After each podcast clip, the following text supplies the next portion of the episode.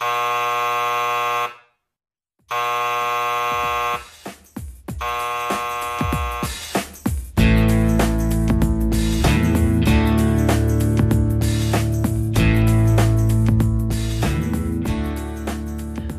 noite, bom dia, boa tarde. Boa noite. A gente aqui é boa noite, né? Tomando meu vinho. A Ali tá tomando vinho dela também, que eu sei. Que estou vendo-a. Vendo-a? Te vendo? Não sei. Estou aqui no meu vinhozinho vendo. É, só só que a gente, a gente grava vídeo também, né? Um dia, se a gente quiser fazer vídeos.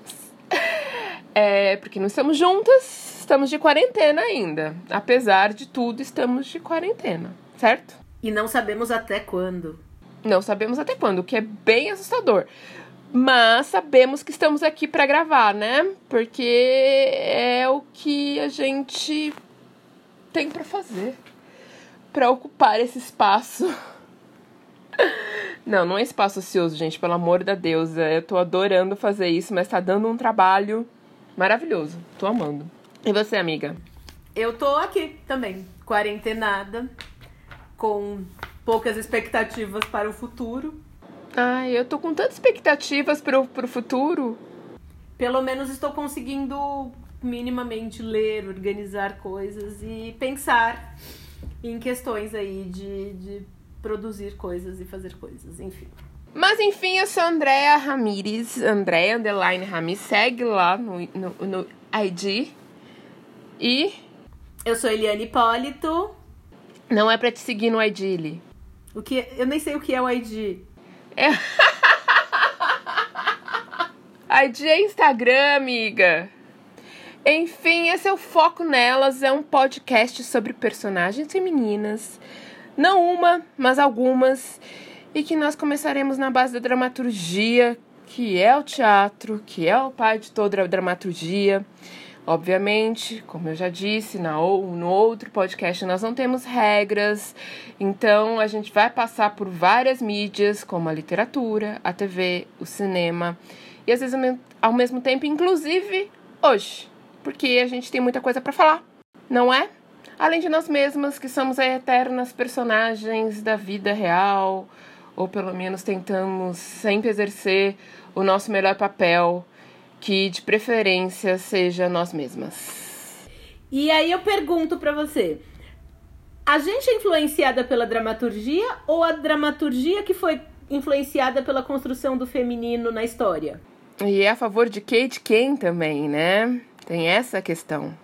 E aí, pensando nisso, a nossa primeira personagem, na verdade é mais de uma, mas a que puxa as outras é considerado o ícone feminista do teatro moderno.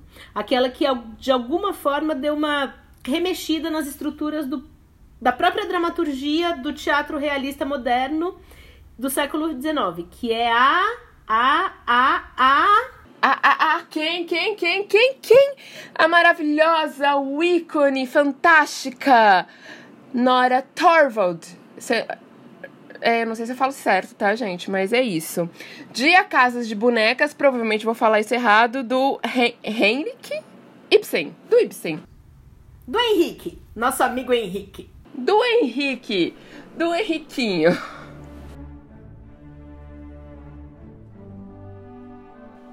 Ah, é ele. Será que estou ouvindo o canto da minha cotovia? É ela. É meu esquilo saltitante? Sim, sou eu. E quando o esquilinho voltou para casa?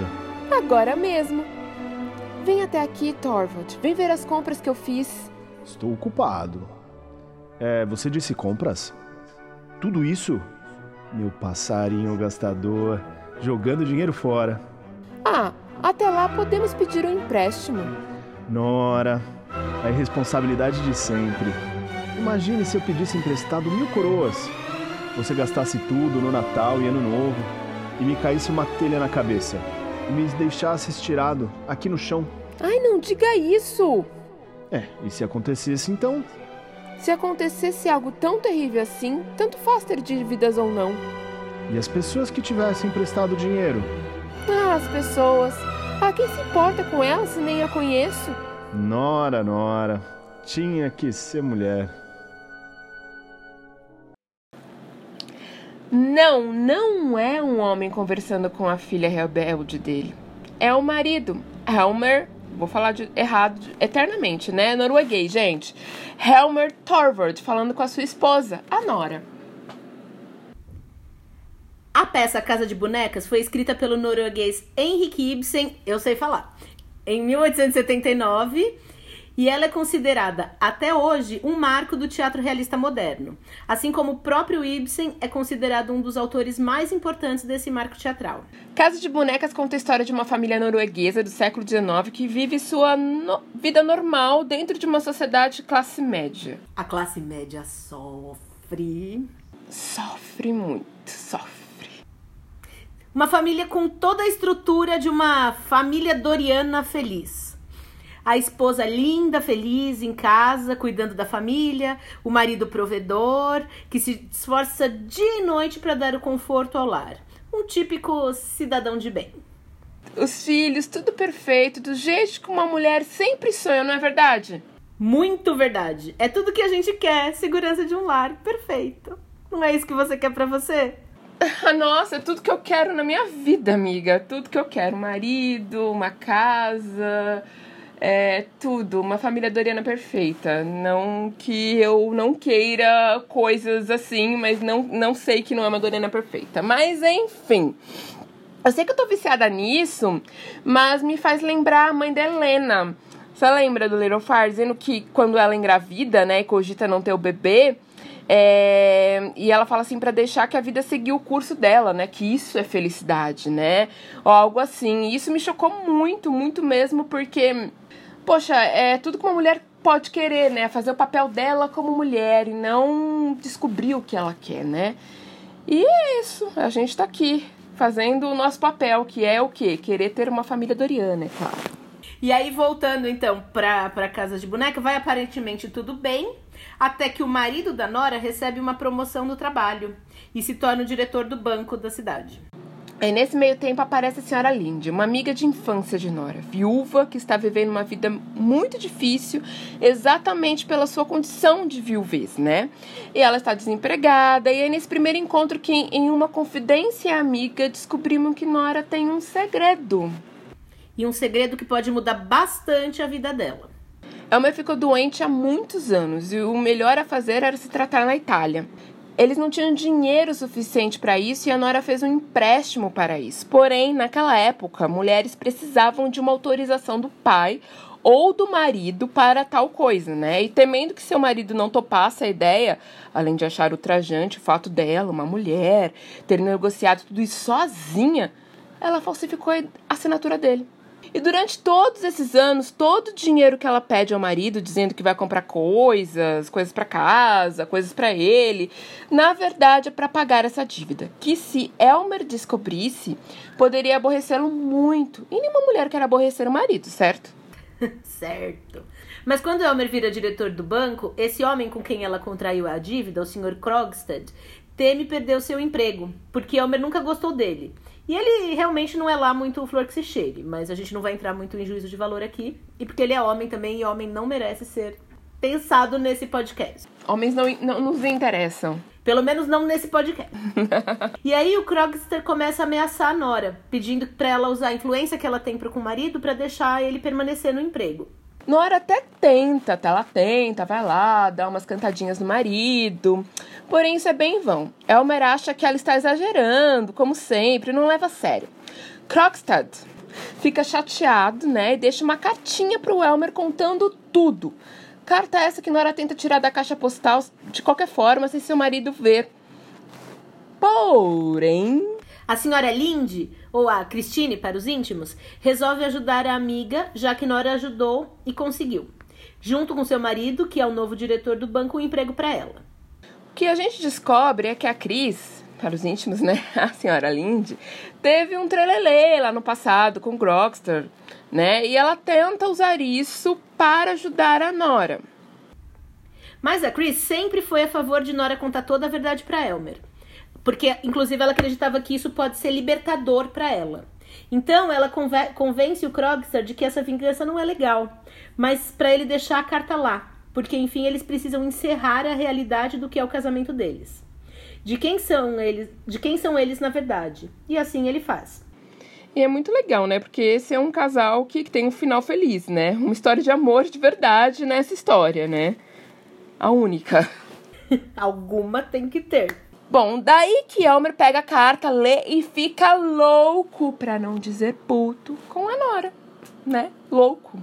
E ele fala um monte pra ela, diz que não confia mais nela, que ela não poderia nem chegar perto mais dos próprios filhos e que ninguém poderia saber disso nunca. Só falta chamar ela de louca, né?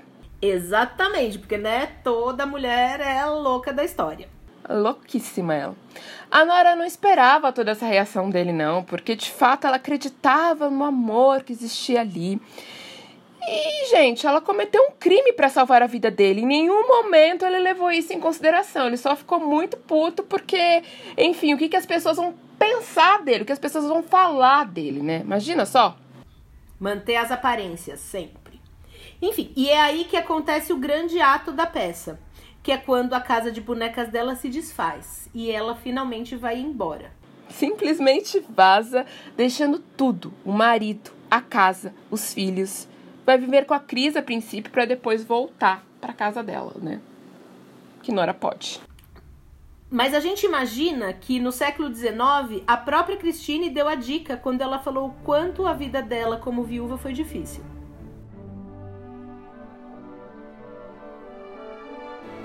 Me diga, é verdade mesmo que você não amava seu marido? Então por que casou com ele? Minha mãe ainda era viva, mas já não saía da cama e precisava da minha ajuda. Eu também tinha que cuidar dos meus dois irmãos pequenos. Eu não podia recusar a proposta.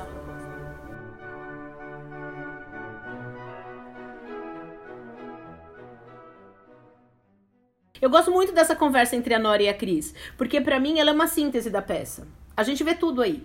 Vê enfrentamento de classe, porque a senhora Linde não foi privilegiada tanto quanto a Nora, tendo uma vida muito difícil e tendo que abrir mão de coisas que ela queria, inclusive casar com Krogstad, para poder salvar a própria família e casar com um homem que poderia prover algo para ela. E lembrar que naquela época também, né, a melhor coisa que poderia acontecer a uma mulher seria o casamento, né? Então, ela casou.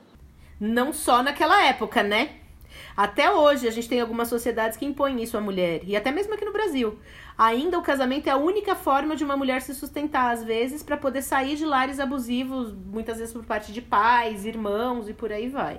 Exatamente, muitas vezes para entrar em outro lar abusivo, né? Vira uma roda de abuso. E daí tem o ciclo, exatamente porque o casamento foi criado como um acordo. É a ideia do casamento é um acordo para para manter terras e privilégios e todas as coisas. É um contrato, né, para que possa juntar heranças. Antigamente reinos, que hoje a gente pode chamar de terra, para que a família continue e daí a gente tenha outros tipos de dinastias. Tem algumas por aí até com seus filhos passando política, inclusive, de uma geração para outra outra. E é histórico no Brasil, né? É, nossa, isso no Brasil tá aí, né, gente? Nem precisamos falar de quem estamos falando, acho que já deu para saber, né? Sabe quem fala essa coisa de casamento? Tem um trecho no Adoráveis Mulheres que eu acho maravilhoso, gosto muito desse texto, que é onde a Amy, né, que no último filme é a personagem da Florence Pugh, Pugh, acho ela linda no filme, ela fala exatamente isso pro Laure, né? Ela está lá pintando, ele comenta o quanto ela é boa nisso. E daí tem um carinha lá que ela está saindo, no sentido clássico, saindo, né? Ela tá flertando com ele, porque ele é um bom partido, é nesse sentido. Que segundo Laure, Laure, Laure, Laure, ela não gosta. Então por que ela tá saindo? E ela fala sobre toda essa questão econômica do casamento.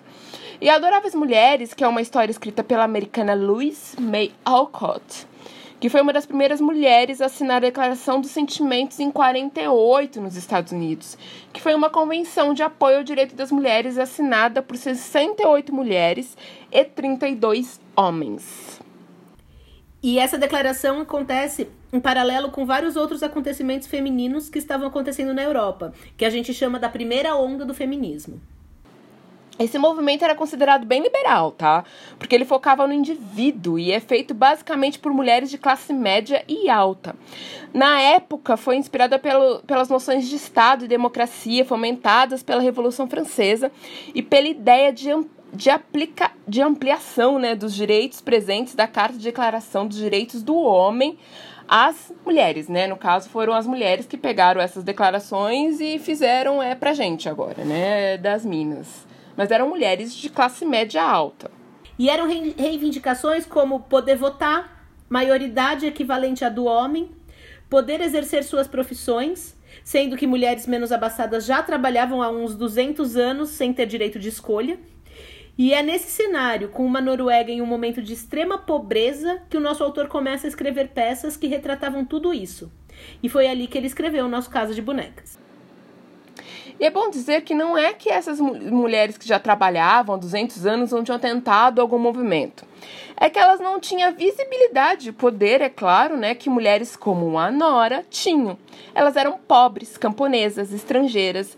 Então, aparentemente, isso não importava. Pelo menos não até essas mulheres, né, de agora, né, que, que são de classe médias, tiverem forças na sociedade e começarem a criar consciências que elas eram exploradas também.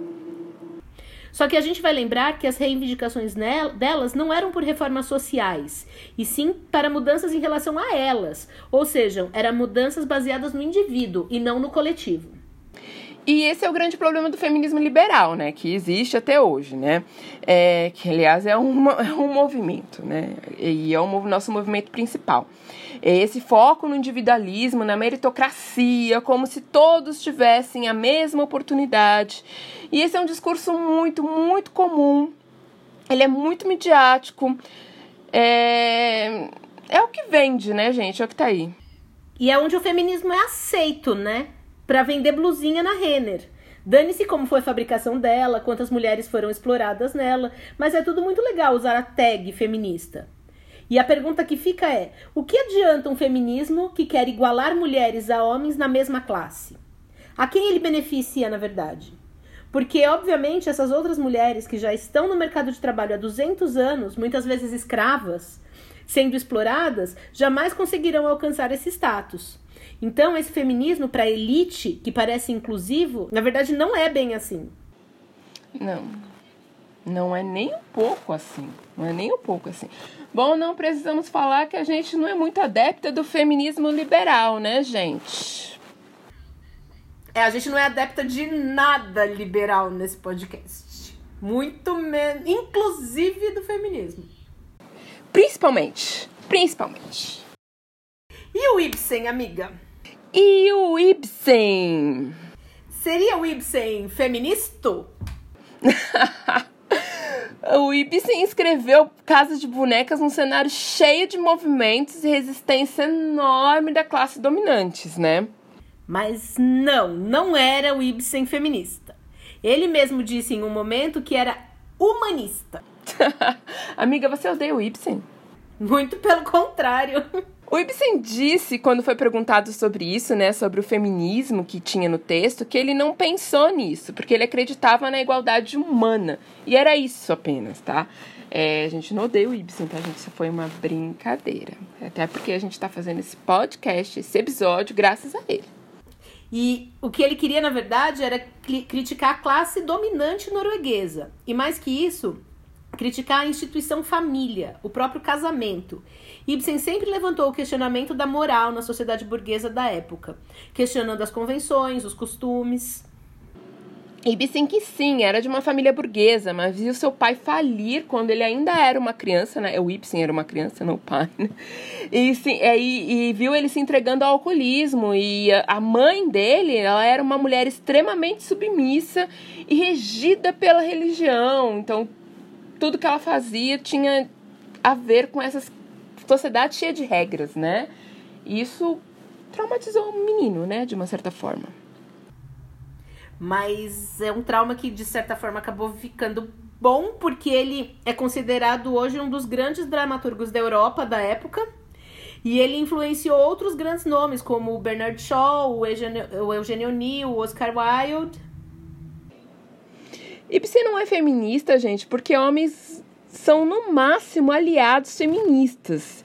E porque nós não estamos falando de um movimento feito para eles, né? Mas de qualquer forma, né? independente disso, que eu acho que isso não é bem uma questão, embora a gente começasse com essa questão, a obra deles nos leva a entender que uma das grandes questões da sociedade que ele tanto critica é a submissão feminina. E a submissão feminina, que é uma das armas do sistema para manter todas as instituições funcionando, como a família, o casamento. Afinal, se o casamento acaba, a culpa é de quem? Da mulher. E se o marido tem uma amante? Da mulher. Claro, tudo é culpa da mulher, né? E isso nada mais é, gente, do que uma arma do sistema, culpar mulheres para nos manter servindo a classe dominante, porque é a mulher que cria, que cuida, né? E é, é essa a ideia da, das toda a geringonça. E a socialização da mulher, né? O estar sempre disposta aos seus afazeres, às suas obrigações de esposa. Em 2020 mesmo, né? Não teve lá a filha do Silvio Santos dizendo que uma mulher não pode negar sexo ao marido, porque isso fazia parte das obrigações. Gente, 2020. E essas coisas são faladas da maneira mais natural. Tipo, imagina, vai negar sexo pro seu marido. Que bobagem. Mas a gente sabe, né, que até hoje permeia esse imaginário de que as mulheres estão aqui para servirem homens. E a gente ainda vê muita mina foda se culpando pelo fim, por atritos em relações, como se só elas fossem as culpadas de tudo que é feito. E aqui eu penso no nada ortodoxa, que para mim o que mais pega na série tem a questão do casamento, dela ter ido embora, dela ter dela abrir mão do conforto que ela tinha e tudo mais, mas a questão de quando ela tenta engravidar e quer dizer, ela não tenta engravidar porque ela não consegue transar com o marido, porque nenhum dos dois sabe como faz isso, porque nenhum dos dois foi ensinado, porque não falam-se sobre isso. E ela é muito cobrada pela sogra, pelas pessoas que ela engravide. E essa cobrança é só dela. E ela e o marido não sabem o que fazer. São os dois que não sabem como fazer, mas isso recai sempre sobre ela, como se a responsabilidade de engravidar e manter essa família fosse exclusivamente dela. Além das de todas as questões que a gente pode pensar também de filhos, de maternidade, que a gente também vai chegar lá. É, eu, eu falar do Nada Ortodoxa, né? Eu, eu assisti essa série por indicação dessa maravilhosa que está aqui comigo, Eliane, que falou, insistiu. Eu não terminei ainda de assistir, pelo menos não até esse momento que eu estou gravando. Quando esse podcast for pro ar, provavelmente eu terei acabado de assistir. E eu achei maravilhoso, gente, porque assistam Nada Ortodoxa. Ela é um. É uma série. É uma minissérie, na verdade, né, da Netflix, que conta, que é baseada num livro. E só tem, a, só tem mulheres escrevendo, na verdade, se eu não me engano, tá? E é sobre a história de uma mina que, que é judia, na verdade ela é de uma instituição judia, né? Que é um, uma ramificação do judaísmo, para não falar bobagem, tá? É um lado do judaísmo. E, e ela resolve largar tudo, né? Exatamente porque ela descobriu que a vida não é um mar de rosas e não é nem um pouco legal estar na situação que ela está. E elas, eles moram em Nova York, né? E eles vão pra. Ela, eles não, né? Ela vai para Berlim. Porque quer ir para Berlim. E ela tá grávida. E eu adoro a cena quando ela parte, né? Que é quando. Vou dar spoiler, tá, gente? Pula essa parte, quem não quer saber, mas é o comecinho da série. É, que é quando ela tá esperando pra, pra ir embora ela tem uma galera lá embaixo do, da casa dela, e aí ela tem que sair escondida, e ela pega e vai embora.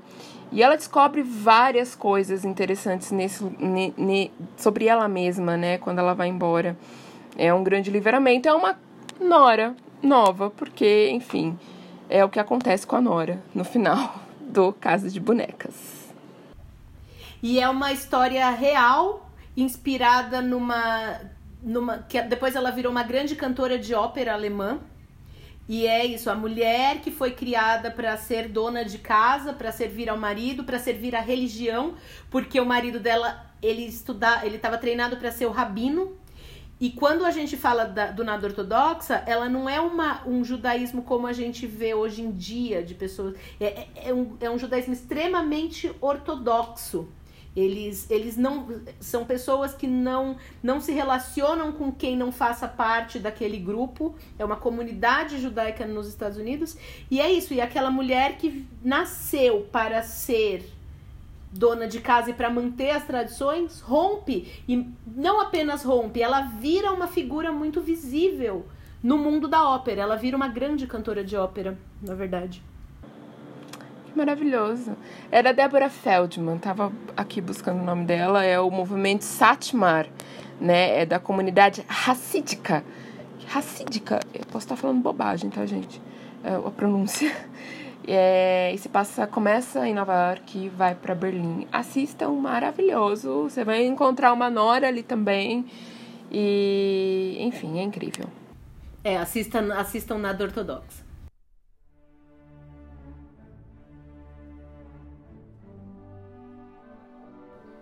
Ah, é revoltante. Como pode trair seus deveres mais sagrados? Quais são os meus deveres mais sagrados? E sou eu que precisa lhe dizer? Não serão seus deveres para com seu marido e seus filhos? Eu tenho outros deveres tão sagrados quanto esse. Não, não tem. Que deveres? Os deveres para comigo mesma.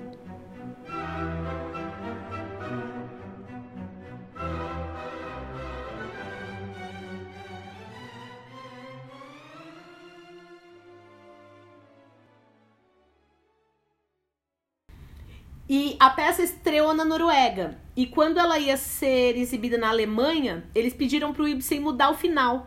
Afinal, que mulher largaria o marido e os filhos? Nora Torvald fez. E a Nora ela foi baseada na história real de La Laura Kinney. Laura fez exatamente a mesma coisa que Nora, falsificou a assinatura do marido. Mas quando ele descobriu, ele não só tirou os filhos dela, como internou ela em um sanatório. Laura não teve muitas escolhas nesse caso, né? A verdade é que até hoje poucas mulheres têm. E esse é o destino da Laura não era tão comum até bem pouco tempo atrás, né? Mulheres quando faziam alguma coisa que era muito inconvencional no sistema, elas eram internadas no hospício mesmo, né? No sanatório. É, internar mulheres que não aceitavam ser mulheres ou faziam algum ato que envergonhasse a família não era incomum. O papel da mulher na sociedade é, como dissemos, construído para manter essa roda da sociedade girando. Então nós precisamos que ela obedeça. E aqui eu penso também no Histeria. O, o Histeria é uma peça da, do grupo 19 de teatro que narra a história de cinco mulheres que foram internadas em um manicômio, consideradas histéricas, e, e a gente sabe que a histeria ela está muito ligada às questões do útero, né? Da, da questão dos ciclos menstruais, de todas essas questões. Era, era muito fácil para um homem dizer que a mulher que não estava nesses padrões era histérica e interná-la. Muitas vezes mulheres lésbicas eram internadas como histéricas, porque elas não queriam casar, elas não queriam ter filhos. E o espetáculo gira em torno de cinco dessas mulheres, contando as narrativas de cada uma delas. É um negócio simplesmente fantástico. A encenação é linda, as atrizes são muito foda. E assistir a 19 lá na vila, daquela casinha antiga, é, é um caso à parte. Se elas voltarem, vejam, porque tem que ser visto. E essa coisa seria interessante, né? Porque até hoje essa questão do, do tipo, ah, tô de TPM, tá de TPM, ai, qualquer coisa que a gente faz, né? Qualquer coisa a gente fica brava, porque imagina, a mulher não fica brava, né? Mulher é dócil. É, ai, você tá de TPM? Ai, não sei o que, você tá de TPM. Não, amiga, eu tô puta, eu quero ficar puta, eu tenho direito de ficar puta, né? É, é horrível, mas isso acontece, né? É, mas voltando para os nossos nãos, né? A Nora, ela fala, voltando pra Nora, ela fala muitos nãos, né? Muitos não, né? Ela fala um não. É, ela, inclusive, ela diz para ele em, em algumas vezes, né? Como quando ele chega todo todo para ela, todo todo se insinuando, né? Relembrando a noite de núpcias deles, querendo transar. E ela fala: "Não, não quero". E isso agride ele, né? Ele chega até a dizer, mas eu sou seu marido. Tipo, oi? E daí? Eu não quero, eu não quero. Exatamente, né? Além de tudo, quando ela cai na real, ela simplesmente vai embora e volta para casa, né? Que é maravilhoso essa parte, eu gosto quando ela fala não, ela fala não. E é impossível a gente não colocar a Nora intencionalmente, como colocada pelo Ibsen, ou não, como uma personagem feminina no patamar dela. Marco da dramaturgia. Quando ela se coloca em primeiro lugar, porque ela diz não a um homem, porque ela abandona a sacralidade do casamento e só isso já é suficiente para colocar uma Europa que estava cheia de movimentos feministas despontando, como mulheres exigindo igualdade e tal, em polvorosa. E a Nora representava tudo aquilo que uma mulher tinha que ser, né? É, e tem até hoje, né? Tinha não, elas têm até hoje. Tinha beleza, ela era graciosa, dócil, gentil, ficava em casa cuidando dos filhos, enquanto o marido saía para trabalhar. O verdadeiro provedor, né? É o verdadeiro cidadão de bem. E era isso que ela entendia que era o papel dela, e ela nunca parou para pensar quem era ela no meio disso tudo. Isso mudou? Olha, claro que estamos numa sociedade bem mais moderna e a gente fala muito sobre empoderamento e as mulheres têm direitos adquiridos graças a nós mesmas, que batalhamos por isso durante o século, que é sempre bom lembrar. Porém, a gente sabe que as questões vão além de direitos conquistados. Não que isso não importe. A questão é sobre cultura, sobre consciência e para todas. Sim, todas, que a gente sabe que esse discurso individualista não traz, não é mesmo? Existe muita mulher que ainda depende de homens para sobreviver. E mais, a gente ainda vive numa cultura que se você não tiver um homem, se você não for desejada, você não é nada na fila do pão. É, não é nada. E tem, além de toda aquela questão, né, do tipo, o que uma mulher deve ser? Uma mulher tem que ser mãe, né? Eu sempre fico pensando nessa questão de maternidade. A gente falou um pouquinho no, no episódio passado. E, e é essa coisa, né? Quantas, é, quantas vezes, quantas. Eu falo que é, a gente costuma dizer, né, que a maternidade no Brasil ela é um pouco compulsória. E ela é compulsória porque a gente não.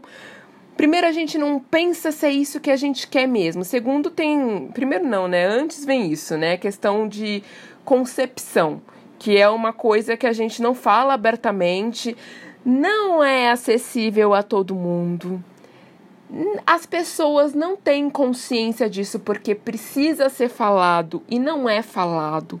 É sempre bom a gente falar disso. E quando a gente fala que o que a gente quer é que todo mundo tenha acesso, né, para todas e não é para uma classe dominante, porque é muito fácil falar de empoderamento feminino, falar da blusinha da Renner e coisas do tipo. E esquecer que isso é para poucas, né? É fácil a gente ter um discurso feminista e não entender que enquanto a sociedade não mudar, enquanto esse acesso não for geral, as coisas não vão mudar, né?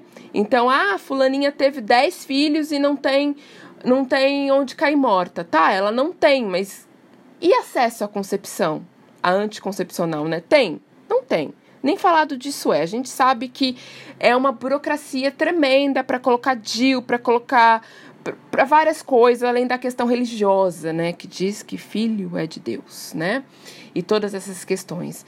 Então, eu sempre faço esse questionamento, essa sua vontade de ser mãe é porque você tem vontade de ser mãe ou porque a sociedade diz que é isso que você tem que fazer?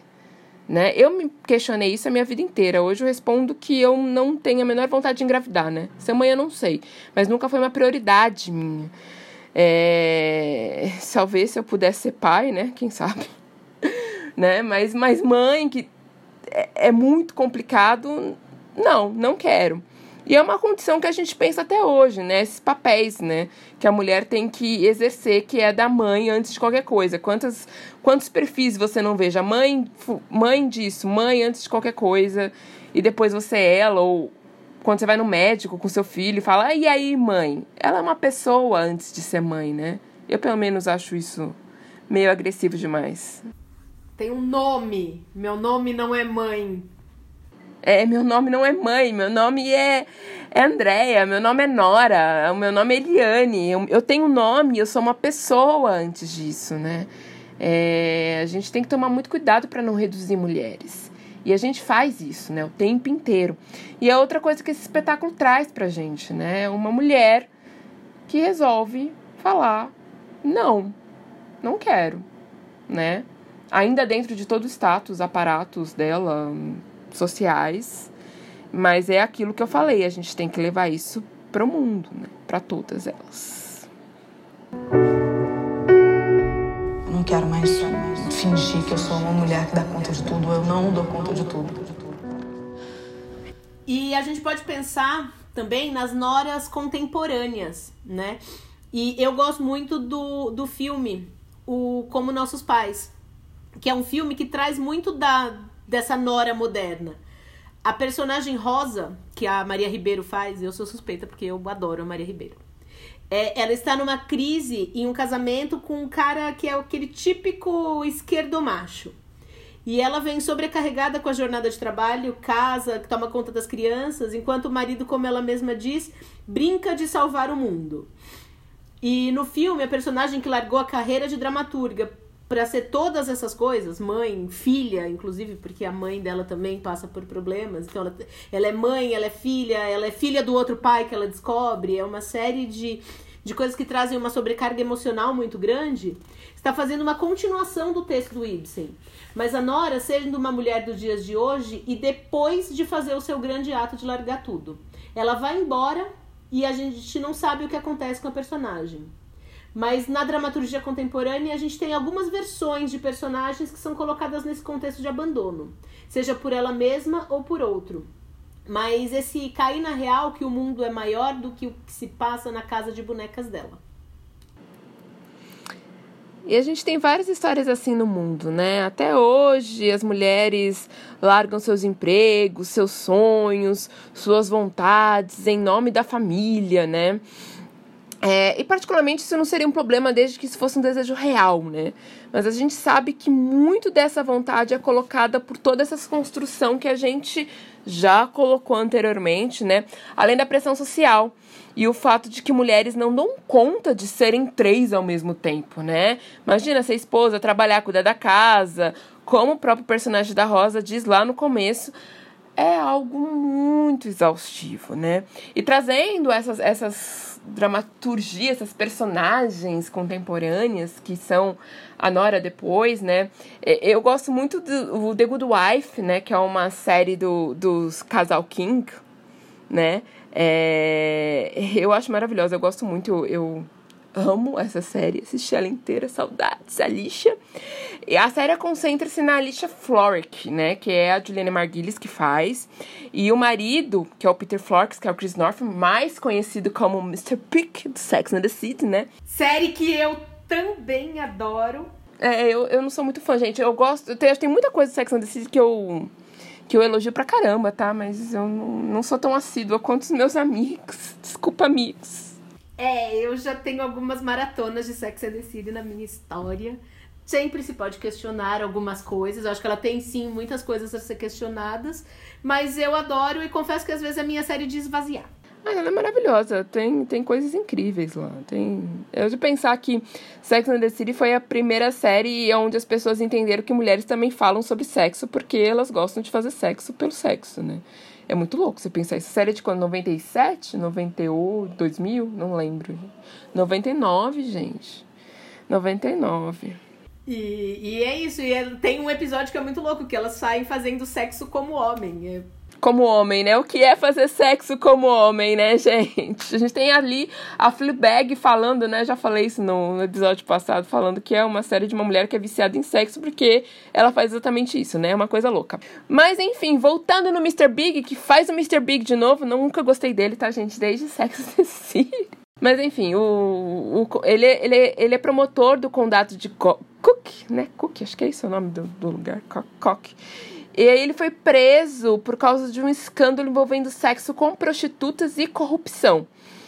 Aí, depois de ter passado 13 anos como uma mãe atenciosa, dona de casa, ela era uma advogada brilhante, largou tudo por causa disso, né? A Alice retorna ao seu antigo trabalho como advogada, depois de ter ficado lá, do lado do marido, enquanto ele dava meio. Me lembra muito. É, lembra o Bill Clinton, né? Porque foi baseado nisso também. Mas lembra muito o nosso queridíssimo, excelentíssimo senhor governador e a sua excelentíssima senhora esposa naquele vídeo. Ela falando lá dele, gente, aquilo ali foi muito constrangedor. Mas enfim, lembra muito isso. Tem uma cena assim também, né? E a série foi inspirada em várias questões de escândalo com prostituição. E aí, depois de um certo tempo, ela, ela se ela se separa dele, né? E volta a ser o que ela era antes, né? Sendo que ela dedicou uma vida inteira a essa relação. E daí a vida acontece. E é o que eu acho interessantíssimo de, dessa dramaturgia, né? Que, que nesse caso é um casal, né? É o casal King que faz é, esse, esse espetáculo, não, né, gente? Essa, essa série que eu acho maravilhosa. Inclusive tem a continu, continuação, né? É o spin-off, que é o The Good Fight. Que eu acho até melhor, mas também é uma outra história, né? É uma outra coisa. Tem também outras séries que, que tem essa, essa coisa de quando uma mulher sai de uma relação que parecia ser incrível, perfeita, né? Aquela relação propícia de Instagram, né? Você vê um casal perfeito, gente. Imagina, eles não têm defeito, defeito nenhum.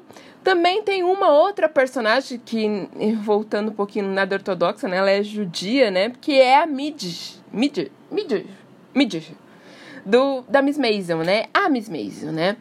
E ela é abandonada, né? No caso, não é que ela descobre uma traição, ela descobre depois, mas ela é abandonada antes pelo marido em um momento onde para ela tava tudo ok, tava tudo bem. E daí ela descobre, né? Ele mesmo conta pra ela que, ela tava, que ele tava tendo um caso com a secretária. E aí e ele simplesmente tem, decide ir embora. Vou embora, não quero mais. Ele tem uma noite ruim, né? Porque ele, nas horas vagas, ele é um comediante, não muito brilhante. E ele decide ir embora. Simplesmente vou embora, né? A história se passa nos anos 50, tá? E quando ela conta pro, pros pais dela, né, que ele foi embora. E ele é um babaca. Ele é um babaca. Babaquíssimo. Total, total. Como muitos. Eu acho muito importante falar isso. Que eu, eu assisti só os dois os quatro primeiros episódios, eu acho. E, e é isso, ele é um grande babaca. Ele é um babaca. Rico, babaca. Eu gosto muito do Miss Maisel, gente. É, ele é um babaca, é um babaca. É uma, é uma situação muito comum nessas histórias que a gente está contando, né? Os maridos são homens assim que você fala, mano, né? complicado, né? Complicado, assim. Ele tem todos os status, né? De homens interessantes, porque eles têm um emprego legal, eles têm ideias interessantes, eles são bonitos, eles são ricos, no caso da Miss Mason, né? É, do Joey, né? Que é o marido dela. O que eu achei muito curioso no Miss Mason, no, eles enquanto casal, é que eles são um casal rico que vão se divertir no centro que vão se divertir nos lugares lá do B, porque olha como é exótico estar no meio de pessoas de outras classes sociais. Putz, é verdade, né? E, e, cara, eu acho a Maisel extremamente nora no sentido de ser, porque ela é a perfeita, né? Ela é linda, ela é. Ela tem uma obsessão com, com, com o tamanho dela, né? Porque tive dois filhos e tô aqui linda magra, né? Porque magra e linda são sinônimos, né? Não sei se vocês sabem. Não, não é, mas a sociedade pensa isso. E eu acho muito cruel a cena que ela tá. que ele tá dormindo. Eles vão dormir juntos, ele dorme, ela levanta, passa hidratante, enrola o cabelo, ela fica feia. Aquele ritual que eu brinco que ninguém devia ver a gente num salão de beleza. E aí ela dorme com cheia de creme no rosto, cheia de bob no cabelo. Aí ela acorda um pouco antes que ele para tirar o creme, tirar o cabelo, tirar os negócios do cabelo. E aí ela volta pra cama e quando o celular desperta, ele acorda e ela finge que ela está dormindo e que ela já acorda linda, maquiada, com cabelo ótimo. Meu, que trabalho que essa mulher tem para se manter desse jeito. É enlouquecedor. Não que a gente não passe cremes, não que a gente não se cuide, não que a gente não tenha que se cuidar. Mas qual o problema do marido ver que a gente se cuida? E por que que a gente faz isso, gente? Pra homem, né, gente? Pra, pra conquistar, pra, pra permanecer. Tem uma cena, eu acho engraçada, a cena é triste, mas não, ela é ri. Porque o Miss Maisel é uma série de comédia, né, gente? Ela é engraçada. É bem engraçada. E tem uma cena que, que elas estão na academia, né? E, e aí ele acabou de largar ela, tá com a amiga dela. Aí ela vê um, e ela começa a fazer força. E a amiga dela vira pra ela e fala assim: por que você tá fazendo força? Não é para fazer força, senão você vai ficar igual aquelas meninas lá atrás. E as meninas lá atrás, mó assim, fazendo força, né, para fazer exercício. E aí ela e aí ela pega e diz assim: "Elas são divorciadas. A gente não precisa conquistar mais nenhum homem." Caraca, mano. E a gente fala isso nos anos 50, na hora no século 19. Mas ainda hoje, gente, quando é com, com a gente pensa muito nessa questão. Eu falo, gente, porque às vezes eu mesma me vejo pensando nisso. Tá tão enraizado na gente. Ah, eu tenho que emagrecer pra, pra ficar gata. Ah, eu tenho que. Não tô dizendo que você não pode ficar, se arrumar, gente. não tô dizendo isso, tá? Eu tô me perguntando o porquê que a gente faz isso. O porquê que a gente tem que ficar sempre. E é sempre em relação ao olhar do outro. No caso, o outro é um homem. E quando esse homem deixa ela, a vida dela acontece. Ela descobre quem ela é, ela descobre o talento dela. Ela descobre que ela é muito mais talentosa que ele para comédia. Inclusive, ela consegue o trabalho, né? Consegue o sucesso que ele nunca teve. E ele culpa ela por isso, é claro, né? Obviamente. Aliás, tem uma cena maravilhosa, né? Voltando um pouquinho, que é quando ele pede para voltar, porque ele decide que quer voltar para ela. Porque decidiu, né? Decidi que vou embora. Aí decido que vou voltar. Então, quero voltar. E aí ela já tá com aquela coisinha, né? Ainda não está completamente dona da vida dela, mas tá ali. Fala, eu não quero. E ela vai contar pro pai, que não fica feliz, obviamente, né? É, é sensacional, gente. É, é Demi Schumer Paladino, a mesma mesma mina do, do Gamer Girls, que é outra série que eu gosto pra cacete. É, tem vários problemas, mas o Miss Maisel tem bem menos problemas nessa questão de, de mulheres empoderadas e de, e de amor próprio e coisas do tipo. É, eu gosto muito da Miss Maisel. Ali não curtiu muito, mas eu gostei muito. É, eu assisti alguns episódios, aí acabou a minha assinatura da Amazon Prime e eu estou sem temporariamente. Mas eu pretendo terminar. Mas eu não, acho, não gostei tanto quanto a Andrea. E eu ainda prefiro do que a gente citou aqui, o Nada Ortodoxa e o Little Fires Everywhere. Mas eu ainda queria ter uma cortina de bolinhas igual a da Miss. Ah, é maravilhoso, gente. Gente, a direção de arte do Miss Maisel é sensacional, sou apaixonada. É maravilhosa. Esse é um show à parte, inclusive. Enfim, né, tudo isso pra dizer que a dramaturgia contemporânea né, das séries usa muito esse personagem da mulher que se descobre depois, que deixa a vida tão sonhada, aclamada, né, doméstica, da família Doriana, né, da maternidade, casamento. E a gente sabe que isso não é muito diferente da vida real, né? Eu, eu assim, a gente conhece muitas mulheres que estavam com embuste, quem nunca, né, amiga? Quem nunca um embuste na vida? né? E depois, quem nunca, e depois que se separa, descobre quem ela é. Porque, infelizmente, a gente vive numa cultura onde a gente é muito criada para agradar o outro, né? É, para ser dócil com o outro, principalmente um homem, né? Tanto que a gente compete com a gente mesmo por causa disso. Porque tudo que uma mulher pode ter na vida é o quê? Um homem. Só que não. Só que não, gente. Só que não. A gente tem que saber quem a gente é, o que a gente quer. E tudo bem se não for um casamento. Ou pode ser também, isso não é um problema, gente. Isso aqui não é um. Quer dizer, eu tenho muitas coisas contra a instituição casamento, particularmente. Mas não, não sou contra encontrar parceiros, mas parceiros. Não gente que te suga, gente que te coloca lá embaixo e gente que não deixa você ser quem você é. E por favor, não queiram ter relações de Instagram, Facebook. A gente pode ser muito melhor que isso, né? Né? Enfim, né? Minha humilde opinião e tal. E a gente escolheu a Nora pra ser a primeira, porque eu acho que é a primeira que assumidamente coloca essas questões, embora em outras personagens anteriores já tenham questões de mulheres, questões de todas as lutas feministas que a gente vê, só que ela é a primeira que de fato vai embora. Ela é a primeira que de fato rompe com esse sistema. Larga os filhos, gente. Isso, isso é muito simbólico, né? É muito simbólico. Não necessariamente que largar os filhos seja legal, não tô dizendo isso. Mas isso é um simbolismo que o Ibsen traz para a peça, né? É o largar toda essa questão, toda essa instituição que impõe pra gente sem perguntar pra gente se é isso que a gente quer, né? E, e eu, particularmente, eu sou muito suspeita, né? O, o, o Caso de Mulheres é ótimo. O Caso de Bonecas quando eu li ele a primeira vez, já fazem uns 10 anos, faz, acho que mais até. Acho que bem mais, mais. É, ele me impactou muito. Para falar a verdade, as outras vezes que eu li, ele impactou menos. Eu peguei outras questões ali.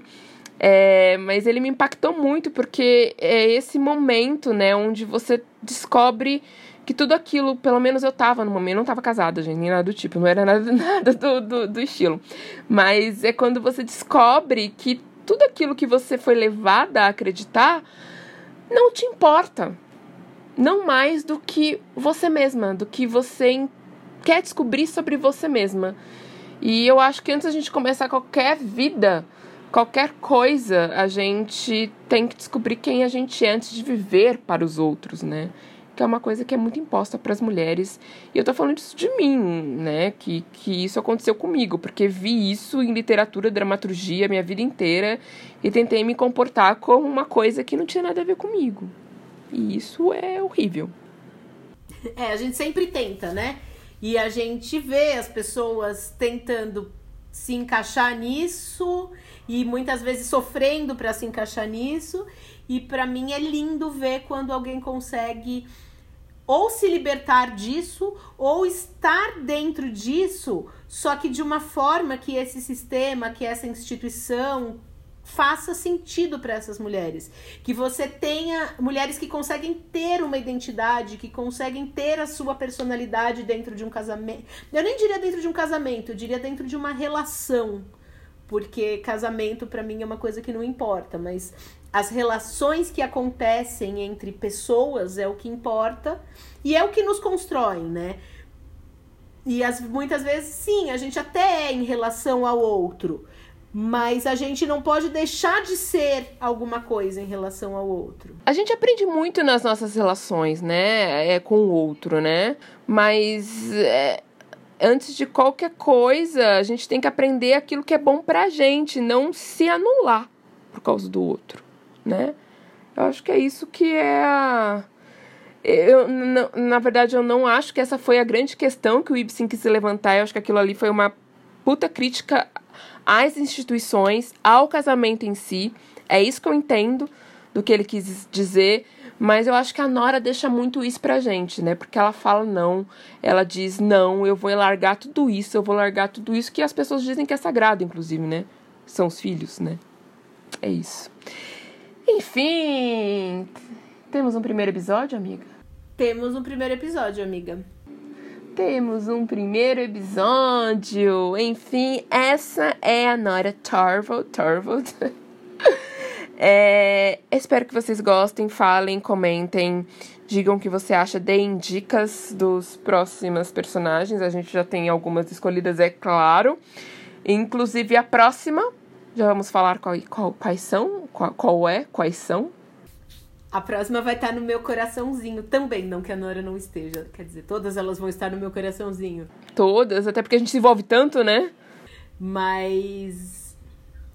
Mas é uma que tem uma, uma repercussão muito grande em uma personagem, uma peça específica que é muito cara para mim, que é a Medeia, que vai repercutir na Joana, do Gota d'Água então a ideia é que a gente traça os paralelos entre essas duas grandes mulheres fortes e enfim que, que tem essa leitura brasileira que me, me é muito cara. Pra mim também. Adoro Gota d'Água. E que traz também muitos questionamentos sobre a situação, o lugar da mulher na sociedade, como todas as outras. Maravilhoso. A gente tem muito trabalho para fazer. Enfim, vemos vocês aqui no próximo episódio. Daqui 15 dias. E daqui 15 dias nessas mesmas plataformas. Deixem mensagens, falem com a gente, divulguem quem gostou, porque acho que, que, que divulgação também é sempre bem-vinda. Sigam a gente lá nas redes sociais de novo. Sigam a gente no ID, no IG, gente. um beijo. Beijo. I'm a bad